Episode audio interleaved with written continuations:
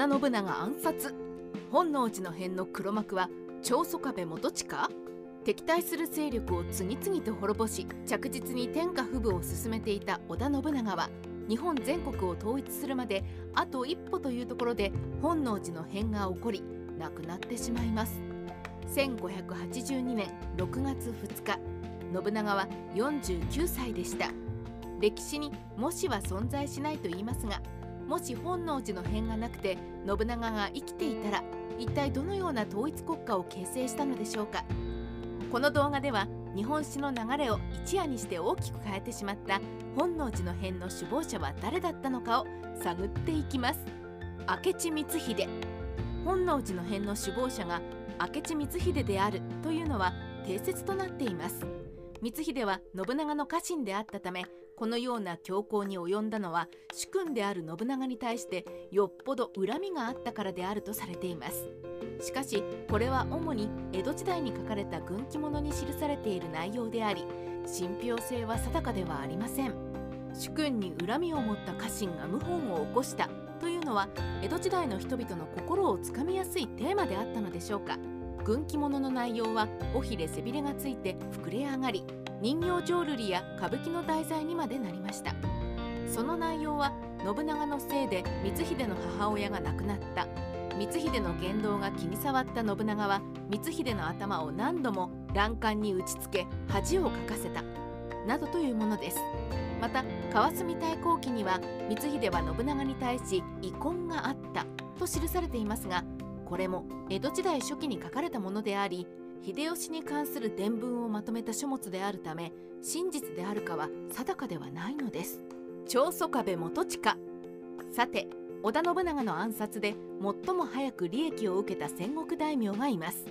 それは四国の長宗我部元親です。もともと信長と元親は友好的な関係でしたが四国で強大な勢力を持つようになった元親は全国統一を目前に控えた信長にとってとても邪魔な存在となったのです。実際本能寺の変があった6月2日は信長による四国攻めの決行日だったのです。もし本能寺の変が起こらなくて信長が四国を攻めていれば元親は滅ぼされていた可能性が大きいです。さらに興味深いことに信長の下で対長宗我部外交を担当していたのが光秀だったのです。このことから考えると元親が何らかの形で本能寺の変に関与していたと考えても不自然ではないでしょう元親があまり乗る気ではなかった光秀を促して結婚させたと考えている研究家もいます。豊臣秀吉明智光秀の謀反の知らせをいち早く聞いた秀吉は中国地方から戻り光秀を討ち取ります。この知らせを聞いてから光秀のところまでの移動は中国大返しと言われているのですがとても長い距離だったにもかかわらず素早い移動でした。そのため秀吉は事前に光秀が謀反をするという情報を知っていたのではないかとも考えられます。戦国時代ライター星野真中の独り言。信長ほどの革新的な政策を行った武将であれば慕っていた人も多かった反面不利益を被る立場であった人も数多くいたことでしょう。本能寺の変を起こした光秀が秀吉に討たれその秀吉の死後は家康が天下を取り江戸幕府を開きました。このことは今では誰もが知っていますが当時は当たり前ですが誰にもわからなかったのです。本能寺の変の後も当時の人々は一体誰が黒幕だったのだろうと憶測をしたことでしょ